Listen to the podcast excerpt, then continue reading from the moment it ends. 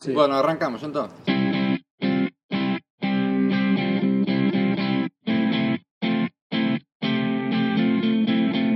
El programa se llama Departiendo, por esto de hablar, eh, de hacer entrevistas y tal. Y él y yo hacemos otro que se llama Diciendo Charradas, porque somos de Salamanca. Entonces, charros, pues. Está bien, está bien.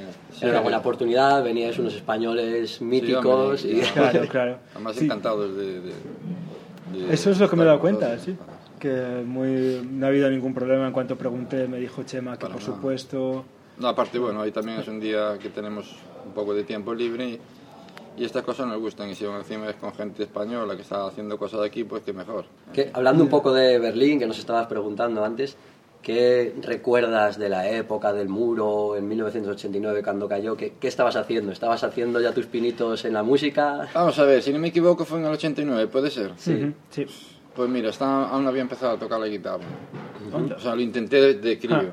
pero aún no había empezado. Empecé en el 90, si no me equivoco, 90, año 90, 91. En el 91 ya grabé mi primera maqueta, en el 94 me fui me puse a estudiar ya en condiciones y... Joder, pues no sé, aquello, aquello debía ser... acabóse. No, aquello debió ser muy impactante para, para la gente que todavía vivía aquí, que tenía abuelos que habían pasado aquellas penurias. Claro, con toda la migración que Tú, hubo. O sea, para mí, Ah, por, sinceramente, como yo que tenía 19 años o algo así, pues, la política nunca me había interesado, pero bueno, lo que son las barbaries, pues te llaman la atención como a todos. Entonces, pues sí, lo recuerdo, pero no tampoco ahí como algo, ¿sabes? Que, que impactase. Dije, esto tiene que ser importante en lo que acaba de ocurrir, ¿no? Pero- Justo se iba, iba a decir, la política no ha sido nunca un tema muy recurrente en las letras de los suaves, por lo menos. En las letras de los suaves mm, puede que no. Hay Claro. otros temas más recurrentes, pero bueno, en el rock and roll sabes que hay El mucho. amor, el desamor. Sí, sí, por, por Bueno, eso en los pregunto. suaves hay mucho el desamor, mucho la muerte, mucho Sí. el miedo a X cosas de la vida y tal. Sí, sí. Pero bueno, eso ya es un tema de ellos y él tiene sus fantasmas y los, los libera en las canciones. Yo, yo te voy a decir una cosa, Fernando. Eh, más de uno hemos ahogado las penas en alcohol y suaves. Sí, sí. Yo estoy seguro creo. de que Josie, eh, incluso con vosotros, componiendo juntos, ha llorado mientras escribía alguna letra de canción, porque es que son... Sí. Yo creo que sois un, un grupo gótico, no en el estilo de música, De música. sino en la sensación, en lo, Sí. en lo que te hace pensar. Es verdad. A ver, lo, lo interesante de los suaves, aparte de lo musical, yo creo que es el trasfondo, el mensaje, que, ¿sabes? La energía que damos en el escenario es muy importante y eso nos ha hecho a lo mejor continuar durante 35 años, pero el mensaje que, que ha enviado Josh en muchas letras buenísimas que tiene, yo creo que es va a sobrepasar a Josh. Es una pena que, que sea Josh un tío en España, no sé qué, porque ese tipo de letras yo creo que están al nivel de Bob Dylan o cualquiera de esos. Sí. sinceramente. Hay una en particular que, que yo recuerdo mucho, es el comienzo del afilador. Mm. El está regresando a casa por donde se haga el sol. Sí. Es, una, es una letra magnífica de- al, al nivel de alta poesía. Es que yo te digo una cosa, yo alguna vez, yo también compongo mis cosas, eh, evidentemente, y en alguna ocasión los temas son recurrentes en, en el mundo en general. Y digo, hostia, yo no puedo hacer este tema, que ya, ya mejor que lo ha hecho yo, si esa letra es imposible. Y yo, toma por culo, cabrón, ya me has jodido. Ya voy a cambiar de tema, voy a cambiar de tema, voy a buscar otra historia. Tú puedes cambiarlo y adaptar la música con, con el- la guitarra, hacer otro tipo de... Pero entonces no se podría hacer música si solo le dejamos a los más grandes, ¿no? hay, No, hay que complementar hay un que poco. hacer- hay, que hacer, hay que hacer lo que te sale y fuera. Si te sale bien, estupendo, y si no, pues lo sigues intentando. ¿Y cómo es? Yo, yo estaba más interesado en el proceso creativo, cómo es, cómo crean los suaves una canción desde la idea de si llega primero una letra y después se pone música, si Hubo varias formas de, de- de trabajar. Con el tiempo, algunas, en algunas ocasiones fueron variando, pero eh, yo lo que sé, yo llevo 16 años en los suaves. Los años anteriores, yo lo que entiendo es que yo sí llegaba con sus letras y su música. Vale. Y lo que se hacía eran los arreglos en el local de ensayo. Eh, claro, la música de ellos es muy primitiva. Es dos acordes y ya está. Y después los músicos pues hacían los arreglos. Cuando entró Alberto, pues esos arreglos como que tuvieron una importancia más, ¿no? porque Alberto es un tío conoce, que sabe tocar, que entiende la música, y ya no es tocar de oído ni esas cosas. Es de conservatorio, casi diría yo. No es de conservatorio, pero bueno, quiero decir que es un tío que, con conocimientos, con- dedicado a la música en exclusiva. Y, y todos los arreglos tenían un nivel, dieron un avance importante en ese sentido. Pero el sistema seguía siendo el mismo. Yo si llegaba con su acústica o su eléctrica, le pedía a Alberto la eléctrica, venga, déjame la eléctrica, te voy a cantar el último tema que estoy haciendo. Y a partir de ahí, pues oye, tú lo grabas, lo que hace él, y llegas a casa y trabajas con eso. Y el próximo ensayo, pues, mira, tengo esta idea que quedó tal, a ver qué os parece, tocas la parte, y dices, hostia, no se parece nada a lo que tenías. Pero sigues teniendo el germen ahí de la idea de, de Yoshi. Eso fue al principio, después, bueno, pues ya ha habido de todo. Hay temas míos, hay temas de Alberto solos, donde yo sí llega y pone la letra sobre algo que ya está hecho. Eh, Últimamente hemos hecho, últimamente los últimos 5 o 6 años hemos hecho muchas cosas juntos en el local de ensayo, ¿sabes? De una pequeña idea y vamos trabajando y yo aporto una cosa, el otro otra. Y yo sí dice, pues ya está, ya tengo la base, ahora me la llevo para casa y me miro las letras. Sí, eso iba a preguntar un poco por la evolución tanto de la forma de trabajar como de las letras. Bueno, sabemos que Josi ha tenido la, la hepatitis, todo ese problema supongo que ahora ha impactado mucho en la forma de, de bueno, de trabajar el grupo, de tanto las letras como, como todo ese periodo. No que creas, estuvo, no no. Le habrá pasado factura a él, evidentemente, pero esto ya lo tiene hace años y, y di- dijiste, lo tenía. Es que parece ser que le hicieron las últimas analíticas hace nada y lo que es el virus ese desapareció de su organismo. Gracias a ese tratamiento milagroso. Interesante. Sí, sí, muy bien. Es curioso, sí. Hay gente que se muere por eso y hay gente que ya se puede curar con eso. Ya se ha convertido en superhéroe Sí, sí. rock. Ya puedes volver en- al arte de otra fiesta. Le he preguntado a, a gente por la calle si tenían alguna pregunta y la pregunta que me han dicho que haga es ¿seguro que os vais a retirar? ¿No hay forma de volver? No... Eso, es eso va a ser así. Claro. O sea, por más que, que alguien esté pensando, bueno, esto lo están diciendo para, no sé, pues para hacer más conciertos o para que la gente vaya más a los conciertos de... No, no, o sea, hay un día y, un- y una hora para el fin de esta historia. Lleva a los suaves más de 35 años ininterrumpidos Sí. dando caña. Sin Sí. embargo, porque decís en una de vuestras canciones más interesantes en directo, yo creo que es la de las que mejor funciona, Mi Casa. Decís, Ah, Mi bien. Casa es el rock and roll. Entonces, hay, hay vida más allá de, del rock and roll. Eh, cuando os retiréis como los suaves, de verdad, vais a dejar esa casa que es el rock and roll para hacer vida contemplativa. Bueno, muchos te- tendréis otros proyectos, Claro. pero algunos os retiraréis de Sí. este trabajo. Es posible que... A ver, vamos a ver. Una cosa son los suaves y otra cosa es cada ente dentro de los suaves. Evidentemente, yo tengo 20 años menos que yo, y Alberto tiene también 18 años menos que yo, y Tino tiene 20 años menos que yo. Entonces, pues es probable que intentemos hacer más cosas. Charlie, no lo sé. Eh, Yoshi, no lo sé, siempre puede colaborar en alguna cosa, componer para alguien desde su casa tranquilamente, pero eso ya serían anécdotas. Claro. ¿Colaboraréis vosotros, eh, Alberto y tú, por ejemplo, en futuros proyectos? Es posible. No, no, no, no Interesante. decir que no, es posible. Él, eh, ya me, me habló varias veces de ese, de ese tema. Sí, Pero él bueno. tiene su banda Eco. Bueno, él Sacaron sacó algo su 2007, disco, ¿no? sacó su disco y tal, pero eso ya hace cinco años o así. Pues igual es posible que le interese retomar eso, no sé, eso ya es cuestión de él, pero lo que es los suaves como ente, bah, eso, desaparece seguro. Sí. La- después de la- antes de la Navidad del año que viene ya no está. Eso no quiere decir que a lo mejor, yo que sé, alguien te proponga un evento exclusivo un día, ¿sabes? claro. Y digo, bueno, a ver, que llevamos cinco meses sin invernos, ¿qué hacemos? ¿Ensayamos para tocar estos dos temas en un evento? ¿sabes? Claro, seguro que alguna cosa así. Pues puede ser, pero depende un poco del estado de ánimo de todos. Bueno, siempre estará en cualquier caso en, en la memoria de todos. A ver, yo Buen- creo un buen tributo el dejarlo en alto todavía. Yo creo que, es, que esa fue la idea que tuvimos ya hace año y medio. O sea, le pusimos la fecha de caducidad con mucha antelación, porque dijimos, bueno, lo que no queremos es ir arrastrándonos, ¿sabes? Y, Y que un día te des cuenta y de decir, no... no, mire, pues es que ya no te quieren. Bueno, pues nos bajamos el caché a la mitad y seguimos tocando en salas pequeñas. No. no. O sea, Además no se lo merece el grupo. El grupo no se lo merece la gente, no se lo merece y, y probablemente te lo echasen en cara. Si de repente ese grupo que siguieron durante tantos años, pues lo ves que se están ahí, ¿sabes? Prostituyendo en garitos de mala muerte, pues, pues no. Papá eso toca gratis y yo qué sé. Efectivamente. Claro. Cada uno tocáis, de hecho, en, en vuestra casa para una eh, audiencia íntima y ya está. Claro. Y eh, bueno, quería hablar de dos ciudades. Una es Berlín. ¿Por qué Berlín para empezar la gira de despedida? A mí eso no me preguntes.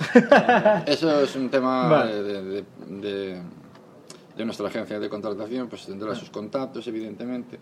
Había opciones de hacer en otros sitios, otros países, otras ciudades. En algunas dijimos que no, directamente. Dijimos no. No por nada, pero o sea, es una anécdota. No venimos a Berlín a conquistar Alemania, ¿entiendes? Ya, ya, no, por, pasar por eso un- preguntaba. A pasar el día, a tocar, a ver la ciudad, a, a tocar para nuestra gente que quiera venir de aquí, las que vengan de España y ya está. Entonces, a lo mejor ir a Latinoamérica, pues hay opciones, pero yo personalmente dije que no. Mm. Yo no quiero ir a México, Argentina, Venezuela, no quiero ir a esos sitios. Claro. Para visitarlo voy de vacaciones, si puedes. no- Claro. Yo personalmente creo, quiero saber por qué eh, venís aquí, porque somos cada vez más españoles y eh, se, se escucha mucho en las noticias que muchos vivimos aquí y va creciendo el número por los problemas que hay en España que todos sabemos. Y posiblemente habréis tenido también posibilidad de ir a, a Edimburgo, a Londres, donde hay una gran comunidad de, de españoles. Sí. Podríamos haber repetido, por ejemplo, Londres, que ya fuimos el año pasado, y el anterior, Edimburgo, podíamos volver este año. Berlín, pues porque era una ciudad que no conocíamos, que tiene una historia importantísima, que había posibilidad de venir a tocar, y nos pareció todo bien. Probablemente vayamos a otras ciudades importantes en Europa, pero ahora en breve, pero... Es bonito terminar haciendo algo nuevo. Claro. A ver, esto lo hacemos, ya te digo, como anécdota. Si quisiéramos eh, abrir el mercado tendría que ser hace 10 años o 15. Claro, claro. ¿Sabes? Venir y hacer este año meter 100 personas, el año que viene 200 y y dentro de 3 años hacer una gira de 10 conciertos por Berlín o por Europa, ¿no? ¿entiendes? Pero eso ya no es el planteamiento ahora mismo. Es el título personal, yo creo. Disfrutáis más y ves algo nuevo. Sí, es una experiencia. Sí, por eso me preguntaba, digo, puede ser cosa de, de la agencia, de vosotros que lo habéis sugerido, pero eso a, a nosotros nos viene de puta madre, vamos. claro que sí.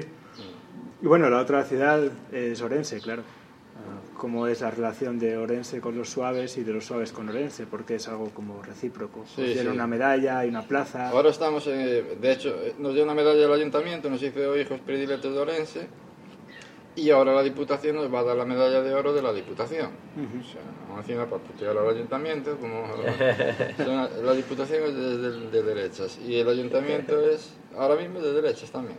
Sí, pero hace poco era de izquierdas, que fueron los que nos dieron la medalla. Entonces, para putearse, Claro. te dan medalla. Parecemos ya coroneles, he dicho.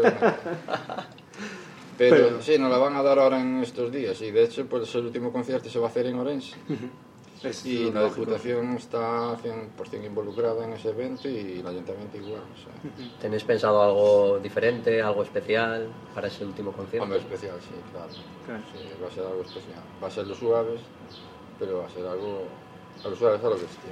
¿Os acompañarán más músicos conocidos No. del panorama? No, No. Eso lo tenemos claro. Ni, ni más músicos conocidos del panorama, ni siquiera ex componentes del grupo.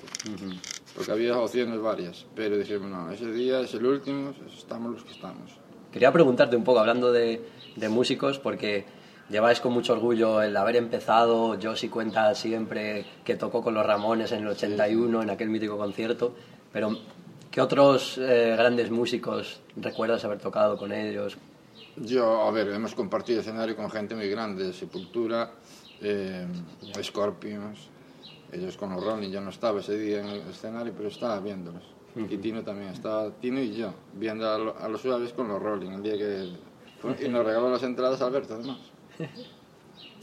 No sé, muchos grupos hemos compartido, pero sobre todo en festivales, ¿sabes? Pero no hace falta irse al extranjero, aquí en España hemos compartido escenario con todo Dios. O todo Dios con los suaves también. Claro, no, oye, En la mayoría de las ocasiones éramos los cabezas de cartel, pero hemos tocado con todo el mundo.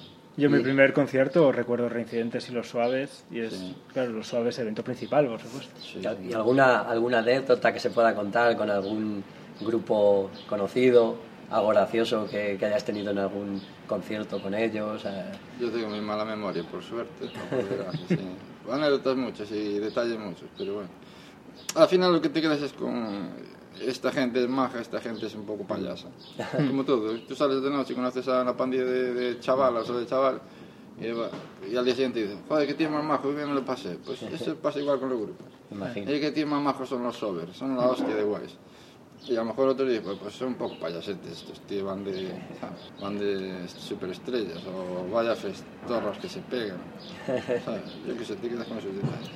¿Y cómo es la diferencia entre una gira o un concierto y un festival? Porque tiene que ser algo en Es cuanto a grupo. Es muy diferente, sí. A ver, un festival, pues tú eres un grano más de, de la paella. ¿Sabes? Si eres el grande, pues mejor. pues. Un concierto ya es tu historia. El escenario está puesto para ti, todo el equipo, todo depende de ti. El festival depende de, de, de 15 grupos, ¿sabes? Eh, Yo que sé, hay todo más prisas, todo a la, a la carrera. Lo otro más, tiene más estrés también porque tienes tú que controlar todo y si hay un fallo, se jodió todo. Un festival, pues bueno, yo qué sé. Llegaste tarde de la prueba de sonido, bueno, no te preocupes que ya pasaron los siguientes y, ¿sabes? Es diferente, pero bueno. Y después a nivel de público, pues muy diferente también. Festival te encuentras con gente que te va a ver y gente que no. Y la gente que no te va a ver a veces es crítica. Como no tengas el día fino, te dan, te dan de hostias, es como el fútbol. Como no tengas el día fino, a los, a los tres días que no tengas fino echan al entrenador fuera. ¿Te gusta el fútbol a ti, Fernando? No, sinceramente paso olímpicamente. Nunca me gustaron nada que tenga que ver con las masas. Centros comerciales, el fútbol, el deporte de masa. Y a mí me encanta el deporte.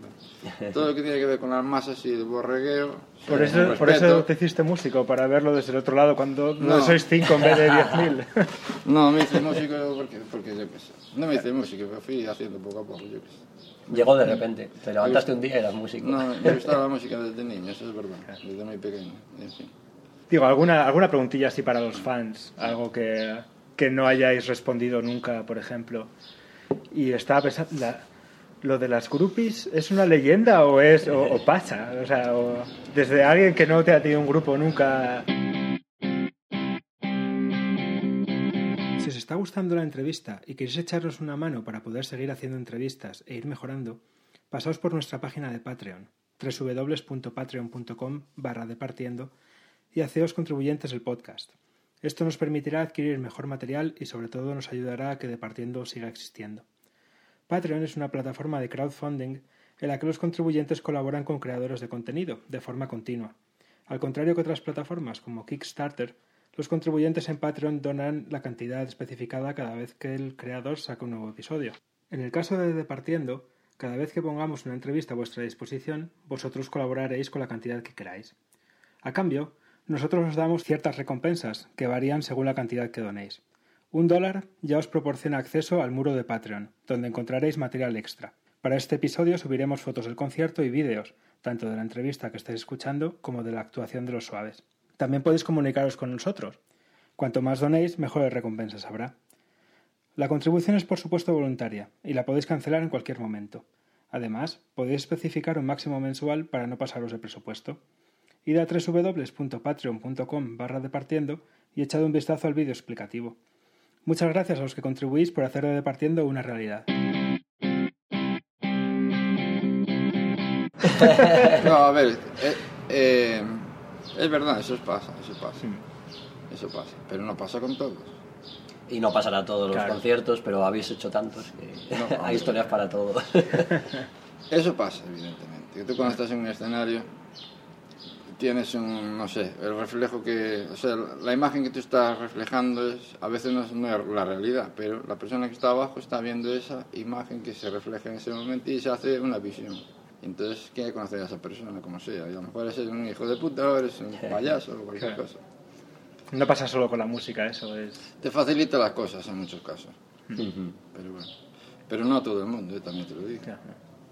O sea, después hay que, hay que trabajar, se lo supongo. Facilita las cosas, pero eso a todo el mundo. Joder, pregúntale a Cristiano Ronaldo y te dirá, bueno, yo tengo que escapar, ¿sabes? Pues eso a nivel internacional, imagínate. Yo no en mi caso, ¿no? Pero, ¿Seguís reuniéndonos, reuniéndoos después de, de los conciertos a tomar unas cervecitas después o eso ya... Mira, la historia, retomando lo de los grupos, al final lo que te quedas es que haces muchos amigos. Muchos amigos y amigas. De- Sabes que esto se va a acabar dentro de nueve meses y yo tengo amigos en toda España. Podría ir a dormir a 50 ciudades de España. si- Pues hacer el camino de Santiago. Santiago, sí, totalmente. Justo hablábamos con unos chicos que están allí fuera, que os han seguido muchos años y, y sí, esa, esa relación es la que nos contaban más o menos. Es que es verdad, después haces amistad con ellos que ya tienen tu teléfono, te mandan WhatsApp, te dicen cuándo vas a tocar, yo que sé cuándo voy a tocar. Sí, que vas tal día, no sé dónde, vale, hombre, gracias, tío. ¿Sabes? Ya es, es extremo. Y, o sea, no, no tienes contacto con todo el mundo que quisieras porque si no tendrías el teléfono petado.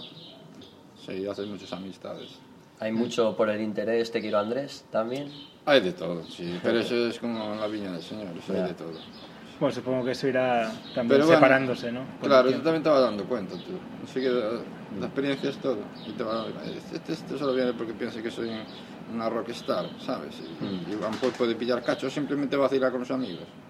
Y si estás de buen rollo, le sigues el rollo y si no, le cortas. Ya está. Y a mí no, sé si- no, yo si quieres presumir con tus amigos de que eres amigo mío, pues no, no lo hagas porque no eres amigo mío. Tú vienes a un concierto como yo voy a una velada de boxeo. Yo no conozco al que está pegándose de hostia.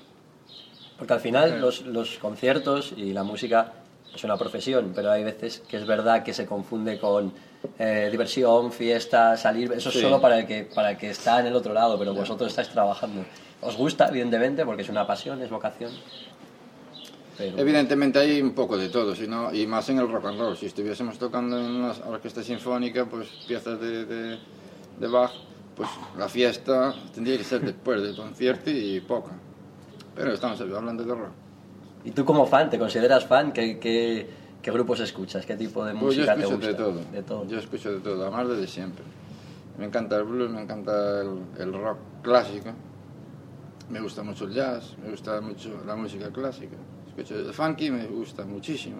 La música negra, todo el Motown, todo el rollo Motown, me chifla. Qué bueno. Que no tiene nada que ver con Judas Price. Yo escucho a Stevie Wonder y me gusta mucho más que Judas Price, por ejemplo. O escucho a Stevie Ray Vaughan o Robin Ford y digo, joder, este me encanta. ¿Y te has planteado alguna vez hacer algo diferente? En cuanto a estilo, digo. Yo, hacer por algo por tu cuenta. Sí, hombre, yo todo lo que he grabado no tiene nada que ver con esto. Muy poco tiene que ver. He grabado cosas más cañeras, pero el 90% no tiene nada que ver con los suaves. Pues no, no. Yo- mis raíces son más de blues, ¿ves? Más de blues, un rollo funky, más melódico, mucho más. menos energético, pero más melódico. Mira, te voy a recomendar que veas, si tienes tiempo entre viaje y viaje, carretera y carretera o vuelo y vuelo, ahora que estáis más internacionales, que veas una serie que se llama Vinilo, porque es el origen de la música funk, de la música Sí. Motown, de la música rock, empieza en los 70. En, en internet lo puedo ver. Lo puedes ver también en internet. Vale, pues yo no veo la tele prácticamente. Lo puedes ver en Veo, internet. veo alguna película por la noche cuando llego para tocar la guitarra. si- Ya como cada- cada vez película estoy tocando ahí porque si, si no, digo, hostia, ya vengo todo el día a tocar, no aguanto más. Pero si no, la tele la veo muy poco. Vinilo, vinilo. Puedes ver, verlo y eso me recuerda una Vale. preguntita que iba a hacer que también es muy recurrente, pero hay que preguntarlo sobre internet. ¿Qué, qué opinión tienen los suaves? ¿Les gusta a los suaves que se escuche su música en internet sin haber comprado el disco? Tú imagínate que eres el dueño de una tienda de barrio y tú te vas a la noche y dejas la puerta abierta y cuando llegas a la mañana, pues en vez de haber 10 cartones de leche hay dos. Y dices, joder, me parece que bien que un tío que no tenga de comer venga y, y coja leche, pero dos, tres días, cuatro días dices, hostia, macho, y yo vivo de esto. Entonces, pues bueno, pero es la vida así, o sea, el, el culpable de todo eso es- es- son los gobiernos, ¿sabes? Los gobiernos son los que pueden decir, vamos a ver, Internet hay que acotarlo. El que quiera pagar por cualquier cosa artística, tiene, o sea, el que quiera disfrutar de cualquier cosa artística, tiene que pagarla. Pero es muy complicado. Yo tengo sobrinos de 17, 18 años que no han comprado un disco en su vida, no saben lo que es ir a una tienda de discos. Primero porque ya no quedan casi casi en Orense. Ya no, ya no hay casi, ¿no? Qué triste. Casi no hay, en Orense queda una y, de- y era una tienda de puta madre de discos y ahora no tiene nada. Todo discos de segunda mano y videojuegos. Y si quieres un disco de Larry Carlton, por ejemplo, que dices, no sé quién es, tienes, tienes que pedirlo. Te lo pide por catálogo y te tarda tres semanas y te lo da. Pero allí no tiene nada. Entonces, ese es el, es el problema, que la gente joven ya está acostumbrada a escuchar música en el teléfono, con los cascos en el MP3, que suena fatal, Y no tienen culpa, tienes razón, y su simplemente está ahí. Y su cultura, su cultura es, es escuchar música gratis. ¿Cómo voy a comprar un disco? Yo no sé ni cómo son. Pero yo eso me acuerdo cuando era pequeño, es el cambio de cintas entre los colegas. Es que lo hablamos muchas veces. Claro, Dices, es la "Hostia, equivalencia". me compré una cinta de Gary Moore, pásame una copia, tío. Voy a tu casa y te ibas a comprar un cassette y te lo copiamos allí, no sé qué, ¿sabes? Pero se hacía diferente porque ahora se puede conseguir mucha música en muy poco tiempo e incluso sin necesidad de pagarla. Y no se disfruta porque no es complicado conseguirlo, pero yo recuerdo los cassettes que dice Quique y lo que dices tú, Fernando, y ahí sí que era difícil obtener uno y iba de amigo en amigo y lo disfrutaba. Si tenías una cinta o un CD, me- Es que ese es el problema, eh, eh, ahí es la diferencia. Creo, yo no sé si es positivo o negativo lo que pasa hoy. La gente tiene acceso a muchísimas cosas. Pues yo tengo, yo doy clases de música y tengo alumnos que todos me traen pendrive para que le pase archivos de, de guitarra, ¿no? Y yo meto los pendrive y veo discografías enteras, pero a mansalva. O me pasan la tarjeta del teléfono, por una tarjeta pendrive y veo ahí todos los discos que tiene. Y digo, es imposible, este tío no puede escuchar tanta música. Es imposible. No puedo escuchar tanta música, es imposible.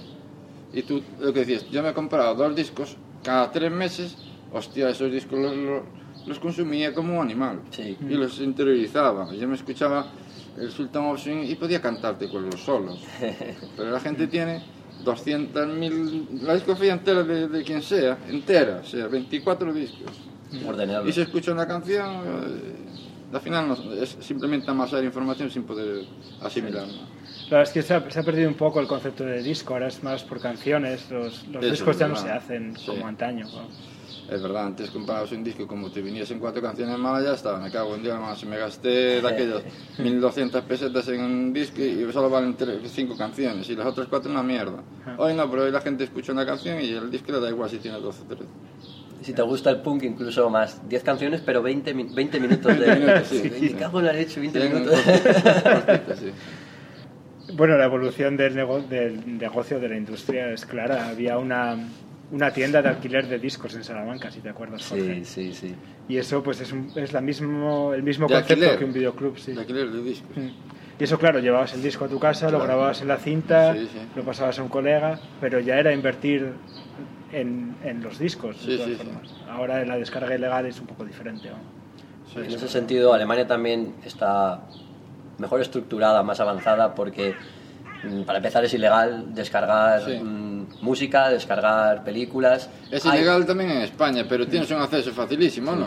Sí, aquí, aquí No, directamente. aquí el, el problema, pero el problema de aquí no es descargar, sino subir. Es decir, lo- con el torrent, por ejemplo, todo esto, Sí, tú sí. estás bajando, pero a la vez estás subiendo lo que ya Subiendo a tienes. otra gente. Y eso es lo que penalizan, entonces te crujen bien. Ah, vale, vale, Mm. está bien. Y llegan 400 euros por canción y multas así. Caray, está bien. Pero precisamente por eso tienen plataformas a buenos precios para ver películas y escuchar música online y vale a lo mejor 8 o 9 euros al mes. Al mes, si puedes, tienes acceso a todo. Sí. Ni Está siquiera bien, sí. 5 euros vale Spotify, si no recuerdo mal. Sí. Y vamos, y Sí, sí, está bien, está bien. tienes la opción de verlo con anuncios, entonces no pagas nada y Está cosas bien, así. está bien. Sí, la cultura, yo, yo creo que al final la cultura tiene que ser de pago, porque si no se va a hacer cada vez menos porque hay menos presupuesto para hacerla, evidentemente. Es que eh, todo tiene su valor. Si tú no valoras eh, que un grupo dedique dos años a componer un disco, a grabarlo, gastarse un dinero en grabarlo, hacer una maquetación, hacer una portada, y para que tú llegues y lo escuches tranquilamente en tu casa de puta madre, si tú no valoras eso, estás arruinando la cultura de la, de la música. Quien dice eso dice de la pintura, de, de otra cosa cualquiera. joder. La gente habla mucho de modelos alternativos, nuevos. Por ejemplo, al- nosotros que hacemos un podcast, el material es gratis, solo se da algo de material extra Sí. o anunciantes, otro tipo de fórmulas. Pero, por ejemplo, un disco en este caso sería gratuito, claro. Habría que buscar otro método de financiación. El problema es, si tú intentas hacer un disco gratis, evidentemente no te vas a gastar la burrada que se gastaban antes en grabar un disco. ¿Qué? Se te pasaban tres meses o seis meses en un estudio de grabación con el técnico, no sé qué, 12 canciones, arreglos para arriba y para abajo, y te valía un disco un dineral para regalarlo. No, entonces lo vas a hacer deprisa y corriendo. Eso que, que genera que suene peor que, que un disco de, de 300.000 euros, por ejemplo. Y eso va a ser haciendo que la gente se acostumbre a cada vez peor sonido, peor sonido, cada vez más malo, cada vez más de basura, de usar y tirar, y al final, pues, en fin, es lo que hay. ¿sabes? Un par de preguntillas más que me rondaban la cabeza. Eh, ¿cómo, ¿Cómo es convivir con los hermanos Domínguez? Hay de todo. Qué dos personajes, ¿eh? Son Los que dos tienes aquí al lado. Pues mira, con Charlie te puedes echar las risas más grandes del mundo. Y ellos Pero- están en su mundo, ¿no? Pero también cuando se pone Domínguez, es Domínguez como el otro o peor. Pero es un tío muy simpático, muy majo. Eh, y yo sí un tío peculiar. Yo siempre le digo, tú eres un extremista. Él es un tío encantador como, como eres un desgraciado. Sí, es verdad, joder, tienes razón, Fernando. Sí, es que soy un extremista. No, no, es que te lo digo yo. O sea, tú lo mismo estás, que es un tío encantador que te gusta hablar contigo, como es para decirte, hijo puta, lárgate para tu casa y no me molestes, ¿entiendes? Yo qué sé, cada uno somos como somos, somos los cinco, somos cada uno de su madre. Por, por suerte tenemos casi todos una educación, sabes que no nos faltamos al respeto a los demás y la convivencia es buena. Entonces, Sí, se nota honestidad de que os lleváis bien, tendréis cada uno vuestras pequeñas diferencias, evidentemente, como cualquier Al compañero final de es trabajo. como si tuvieses cinco hermanos y, a ver, son mis hermanos, tío, este es un desgraciado, este, este se levanta a las 12 y yo me acuesto a las 11, ¿sabes? Pero es mi hermano y ya está. y- Hay esas rencillas típicas de, de entre hermanos. después, exactamente, después, eh, precisamente a, a ser hermano, pues parece que la, la facilidad para montar bullas es más fácil, ¿no? Es, es- es menor, entonces, bueno, en fin. Pero yo creo que nos llevamos bien y, y sobrevivimos unos con los otros. y ya está. ¿Cuál es la siguiente fecha que tenéis en, en, en la gira, si te Pues acuerdas? el próximo sábado, el próximo sábado estamos, ¿sí? Es viernes. ¿Hoy es viernes? Hoy, hoy es Sí, viernes. viernes, sí. hoy es viernes. El- Este sábado no. El Este siguiente. es un ir y venir. El sábado. Y te iba a decir, no sé si estamos en Salamanca, pero no, estamos en Palencia. En Salamanca es el 7 de mayo. Sé que tocamos en Salamanca, sí. estamos en Palencia. El siguiente en Hospitalet. El siguiente en Galicia, en, en Malpica. Y ya no sé más. Muy Hay un montón de conciertos, la verdad. Hay unos treinta y pico firmados a, a estas alturas, que no es normal. Pero Porque ven que Bueno, se van quedando sin la oportunidad de, de contar con los suaves. Entonces Claro. no llegan más. Es como una pescadilla Sin que se embargo, la el manager, el manager se queja porque dice, es que hay muchos ayuntamientos que están reticentes porque piensan que los suaves no se terminan y tenemos que poner el- hacer el anuncio del último concierto, que ya está, ya está organizado el día, todo. Hay que anunciar ya eso, porque muchos ayuntamientos piensan que igual vamos a estar un año más y eso hay que decir que no. Y, en fin, sí es una cosa.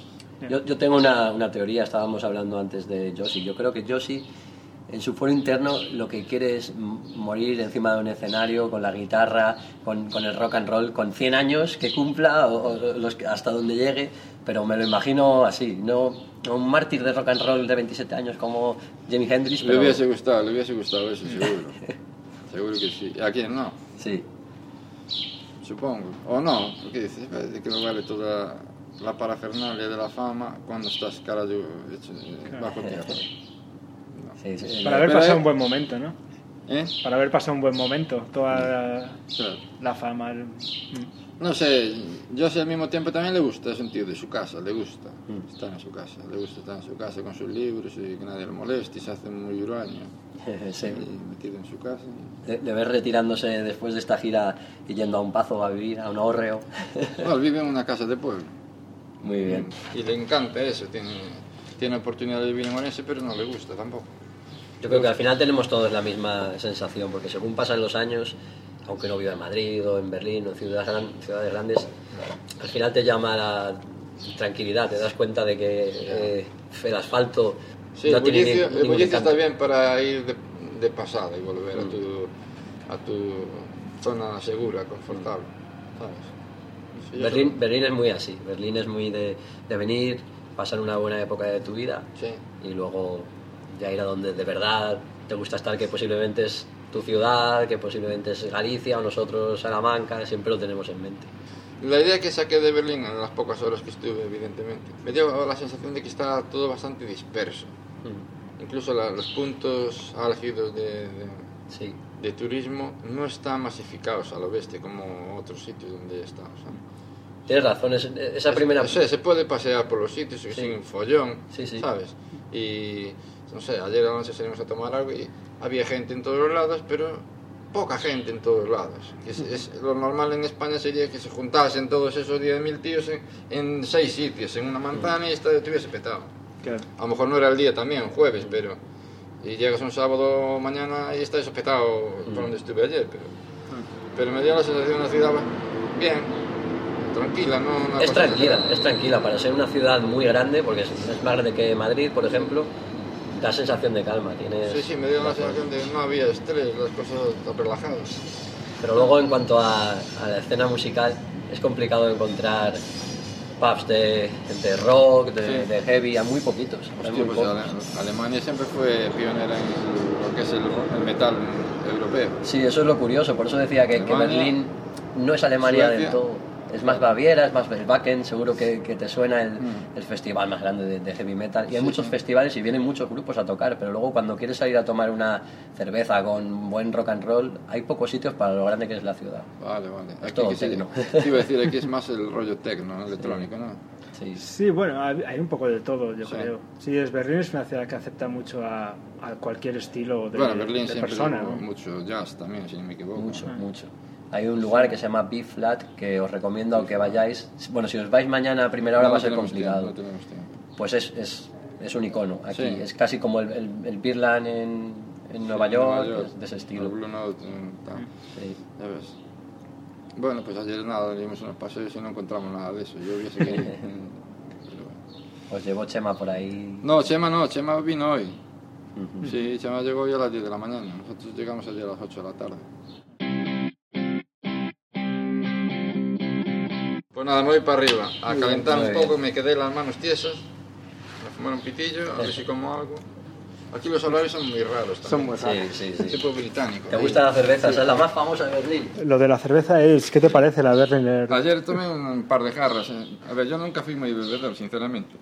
Pero me sorprendió que las cervezas aquí las ponen templadas. Es verdad. Mm. No, las ponen frías. Nosotros, me tienes razón. que estén frías. Sí, sí, sí. Pero hay algo bueno. Yo se lo decía a Alberto, digo, tiene que ver seguramente que aquí, eh, los alemanes beben mucha cerveza, aquí hace un frío que pela, tío. Y te metes en invierno, que ellos beben cerveza, una cerveza congelada como nosotros, que la bebemos en primavera y en verano, y te cagas. ¿Entiendes? En, en Bélgica, Sí, que las cervezas son más fuertes, también tienen mucho más sabor, Sí. por lo menos lo que me parece, y el hecho de que estén menos frías le, le da, le da más sabor, le da más cuerpo. También tendrá que ver con el sabor, evidentemente. ¿no? Pero te voy, a decir, te voy a decir dos cosas buenas que no pasan en España. Bueno, tres cosas buenas. Los botellines no existen, son, como puedes ver, todo en grandes, medio litro. sí, te acostumbras desde pequeño. claro. Cuando hace bueno puedes tomártelas en la calle tranquilamente en Berlín. En otras ciudades de Alemania no es así, pero aquí sí puedes. Sí. No existe la ley antibotellón y todo esto. Y la gente precisamente por eso se lo toma más tranquilo, más normal. Van a los parques, hace bueno, toman su cerveza. Y puede fumar en los bares, en casi todos los bares. Ayer, ayer, fuimos en Galicia y vemos ceniceros y digo, hostia, se puede fumar. Y mira, Se sí, puede. se puede fumar. Esto debe ser el pub que hay de fumadores. que aquí solo entran fumadores. Pues, pues En no, todo- hostia, mira. todavía, todavía. Pero no, no es en Alemania, es en Berlín. En Alemania técnicamente está prohibido también. Ah. En- no se puede en Colonia, por ejemplo. Berlín es la ciudad del pecado, la ciudad sin ley. Es, es algo diferente. Algún día cambiará, pero espero que, que no sea pronto. Hombre, se agradece, tío, por lo menos. Hostia, que aquí en invierno tiene que hacer un frío peli, salir a fumar. y dura cinco meses en invierno. Es que es dura la muchos diferencia. meses. Salir a fumar afuera, me cago un día. Es que déjame sobrevivir un poco. Y Claro. Mira, tío, a, la- a las 4, a las 4 es de noche en, en, en diciembre. Sí, sí, sí. Bueno, en España es a las 6, a las 6 en invierno es de noche. Sí. Salen Ah, niños aquí- de- niños de colegio a las 5 y media, a las 6 ya es de noche. Y aquí antes, claro. Pero aquí Joder, también sí. se hace de, se hace de día antes, temprano, claro. sí. está- Estás más al este, entonces pues el el sol aparece antes y se va. Normal. Hombre, si hay diferencia en España, joder. Yo en Galicia, sí hay. estoy en Galicia y veo el telediario. No sé si os pasó alguna vez. Yo veo el telediario desde Orense y me tiene coincidido que están dando una noticia en directo en, en Valencia, ¿sabes? O en Cataluña y dices, y es de noche. Y aquí todavía se ve el sol. Normal, joder, si es que hay mil kilómetros de diferencia. El sol viene así y allí ya es de noche y aquí todavía está dando el sol, ¿entiendes? Al final. Yo creo que, que, que Berlín nos gustaría, porque tiene. Se parece un poco a Galicia en el sentido de que, como la miña terra galega, el cielo siempre es gris. Aquí- Puede ser. Hoy yo- no, ¿eh? Pero. Hoy, la verdad que tenemos un tiempo cojonudo, pero yo me fijé en ese detalle. De hecho, saqué varias fotos desde el avión. Porque digo, hostia, esto es muy. Me pareció muy Asturias, Galicia, ¿sabes? Muy verde, mogollón de agua, había muchos lagos y ríos cercanos a Berlín, se ven desde el avión. O sea, así haciendo esos meandros y ese rollo, ¿no? Pero todo muy verde. Lo que pasa es que hay mucho más plano. La diferencia es que Galicia es mucho más agreste y aquí más plano. Pero ese verde sí me recordó el inglés plano como, como la madre que lo parió. De hecho, la- el Bueno, punto- por suerte, si no en bicicleta ya me dirás tienes que andar pegando subidas y bajadas. El punto, el punto más alto de, de Berlín creo que son... eh, es una especie de mini montaña que tiene 30 metros o algo así. Es- subí el punto otro día y se ve todo. Se ve, Y se ve todo, claro. todo. Claro, claro. a 40 kilómetros casi, ¿no? Sí, todo, sí. todo plano. Subes también la estatua esta que hay, ¿dónde es? Donde el Zoologischer Garten este. Sí. El Tiergarten Sí, este. Tiergarten. Hay una, una, El Belebú. una columna allí y puedes subir arriba y también se ve todo, todo plano, todo, todo. Ya. ¿Y vosotros el alemán cómo lo lleváis? Jodido, ¿eh? Muy poco. Yo hice, hice alemán en Bélgica cuando estuve viviendo allí Es complicado, ¿eh? hace, hace dos años o tres y, y no se me ha quedado casi nada. Muy complicado. A ver si ahora lo retomo, pero vamos, no. Nosotros tenemos suerte, uno de nuestros técnicos es, es alemán, habla alemán como nosotros es castellano. Y Muy bien.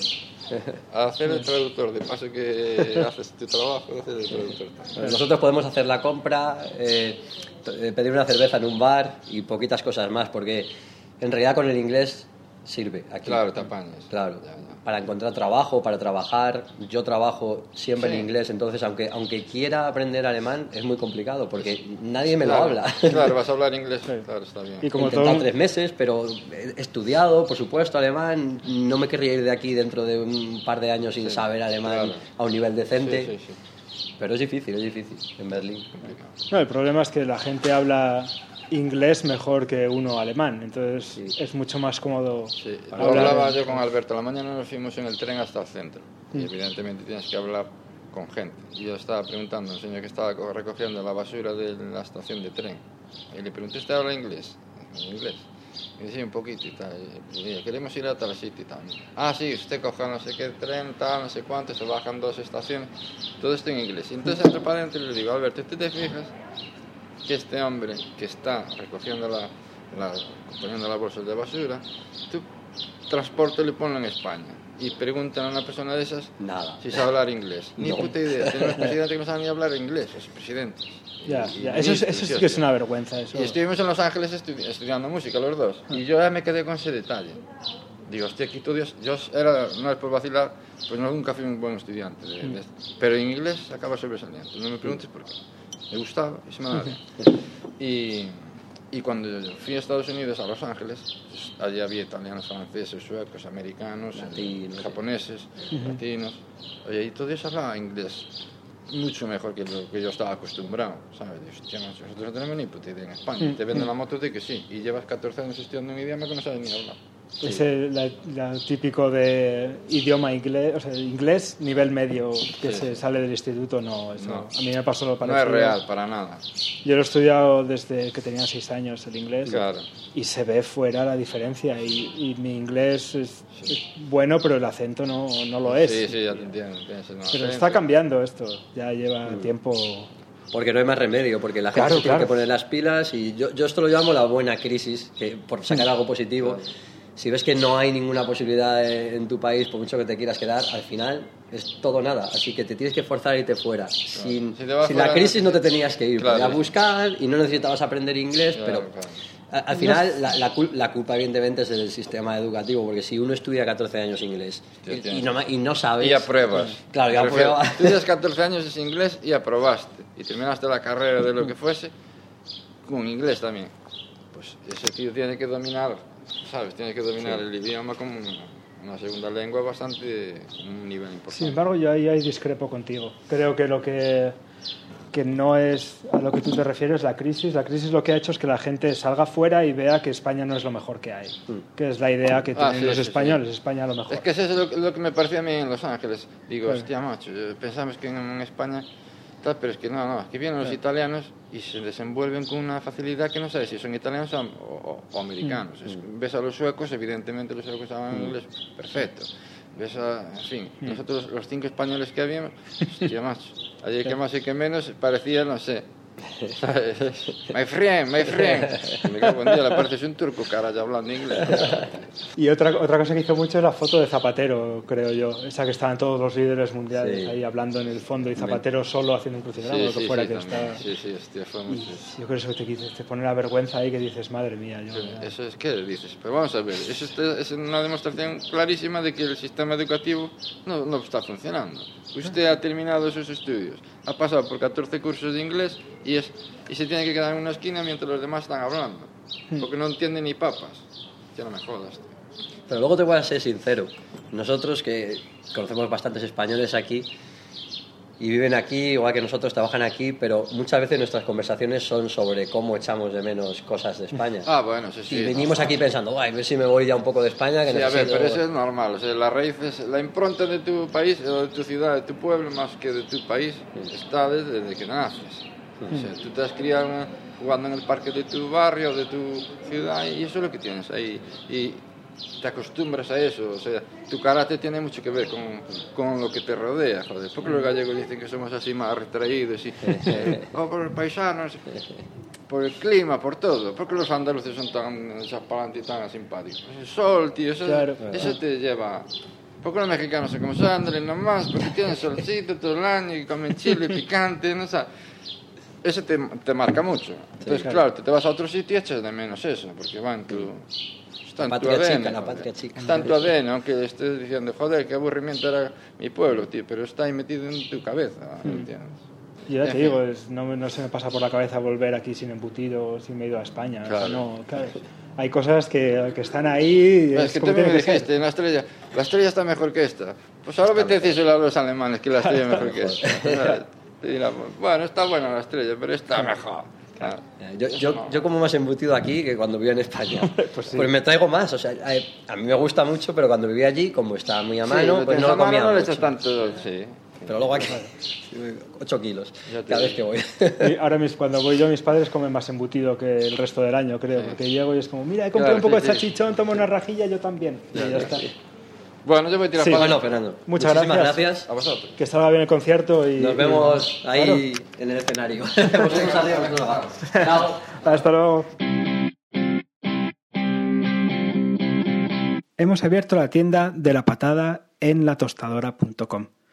Latostadora.com es un servicio de venta, pues sobre todo de camisetas, de productos textiles, también de láminas, de pósters, etcétera, donde podéis encontrar las camisetas no solo de este podcast de Departiendo con el logo de las sillas amarillas, sino también el logo de la salchicha naranja de Diciendo Charradas, nuestro podcast hermano, donde hablamos con Jorge pues de, cosas que se nos ocurren, de charradas. Y también podéis encontrar otra camiseta con el logo de la familia de podcast que engloba de momento a Departiendo y a Diciendo Charradas, es decir, a La Patada FM.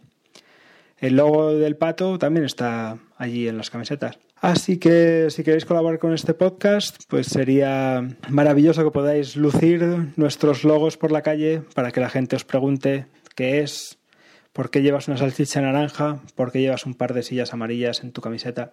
Son 20 euros cada una y si compráis tres o más, a partir de ese número de camisetas en vuestro pedido, no pagaréis gastos de envío para la península. Hay más información en latostadora.com barra la patada.